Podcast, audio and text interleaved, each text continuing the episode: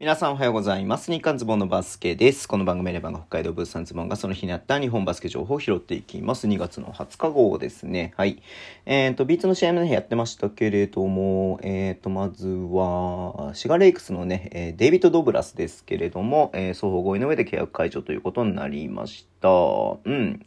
まあね、えっと、ドブラスさんに関しては、えー、まあ、ブバがね、えっと、IL に入ったっていうことで緊急補強して、まあ、ブバが戻ってくるタイミングでね、まあ、対談になるかなっていうのはね、まあ、皆さん思っていたかと思うんですけれども、まあ、まさにその感じにはなりましたね。えー、ブバの方も、まあ、こう、もともとは多分12月とか、えー、2月、1月とかね、まあ、そのぐらいで、えっと、復帰するのかなと僕は思っていたんですが、ちょっと長引いたっていうね、リリースも、えー、滋賀の方からありまして、もう思いのほかね、ドブラス、えー長かったかなというふうに思います。結果的に29試合出たということでね、まあ、シーズンの半分を、えー約、約半分ですか、約半分をね、滋賀で、えー過ごしたということで、まあ、ドブラスにとってもね、えーだって41歳ですよ。僕の一つ下で、えーね、ほんとクラシカルなセンターで、うん、ね、それであのプレーがね、できているというのがあって、まあ、本当ね、こう、北海道が初めて連れてきた外国籍選手、スペイン人の選手ではありますけれども、まあ、本当いろんなね、チームに、えーこう、貢献してるなっていうのがあって、で、えっと、ドブラスは退団になって、すぐにね、もう八王子、え東京八王子ビートレインズに、え移籍、移籍といいますか、はい、契約ということでね、出てました。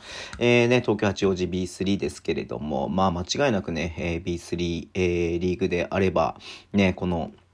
まあ、大大大ベテランではありますけれども、えー活躍してくれるかなというふうに思っているので、早くね、こう、えっ、と、まあ、B3 も結構、まあ、リーグ早めに終わるんだよね。うん。だから、まあ、ちょっとその辺で、えっ、と、どれだけ見れる機会があるかなっていうのはわかりませんけれども、あと何試合残ってるかごめんなさい、ちょっとチェックしないんですけれども、はい。えー残りのシーズンね、まあ、プレイオフ進出をね、こう、えっ、と、目指しているチームではありますので、えー頑張ってほしいなというふうに思っております。はい。えーということでね、えー今日この辺で終わりにしたいと思います。Twitter のメンを発信します。ぜひフォローお願いします。YouTube もやっちゃってます。ラジオトークのナビで聞いてる方とボタンを押してください。では今日もお付き合いいただきありがとうございます。それでは、いってらっしゃい。